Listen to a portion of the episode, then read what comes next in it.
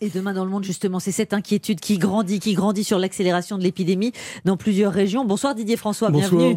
Euh, le directeur général de l'OMS, l'Organisation mondiale de la santé, euh, ça y est, vient de lancer une mise en garde solennelle. L'épidémie, eh bien, elle est loin d'être terminée. Oui, effectivement, à l'exception de l'Europe qui a réussi à enrayer euh, la dissuasion massive de la maladie, le virus continue à se propager à un niveau important aux États-Unis, très élevé en Amérique latine ou en Inde. Il ne faiblit pas en Afrique et on le voit même ressurgir en Asie avec ce nouveau foyer en Chine euh, autour de Pékin, mais surtout une véritable seconde vague qui frappe durement la Corée du Sud depuis la mi-mai avec une moyenne de 35 à 50 infections par jour. Alors des chiffres qui, cumulés, n'ont rien d'anecdotique, au point effectivement que le directeur général de l'OMS a décidé de tirer la sonnette d'alarme. Il me semble que nous battons chaque jour un sinistre record.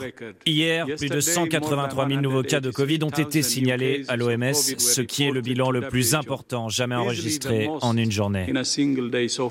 Voilà, et ce qui inquiète, vous l'avez compris, c'est que l'ouverture des frontières des pays qui, eux, ont jugulé l'épidémie et qui veulent relancer euh, leur économie entraîne finalement un regain de contamination puisque des foyers infectieux très virulents subsistent dans le reste du monde. Et on le disait, donc juste à côté de la Guyane, le Brésil hein, est, un cas d'école. Tout à fait, le Brésil est aujourd'hui le réservoir euh, de Covid-19 le plus important d'Amérique latine, avec une réponse sanitaire indigente euh, de la part euh, du président Bolsonaro, une propagation de l'épidémie totalement hors de contrôle qui est en train de, de, de déborder, on le voit, sur la Guyane française. L'autre risque, c'est évidemment celui d'un rebond dès lors qu'on assouplit les mesures barrières. Et là, on a deux alertes en Europe. Hein. L'Allemagne qui vient de reconfiner un canton, le Portugal qui s'inquiète de l'apparition d'un nouveau foyer dans le sud. Alors, ça reste maîtrisé, mais ça prouve qu'il faut quand même vraiment rester vigilant. merci euh, Didier François. À demain, vous parliez de, l'Allemagne. Hein. L'Allemagne, c'est un demi-million d'habitants qui mm. se euh, reconfinent en, Rhénanie en raison de ce foyer apparu dans un, dans un abattoir.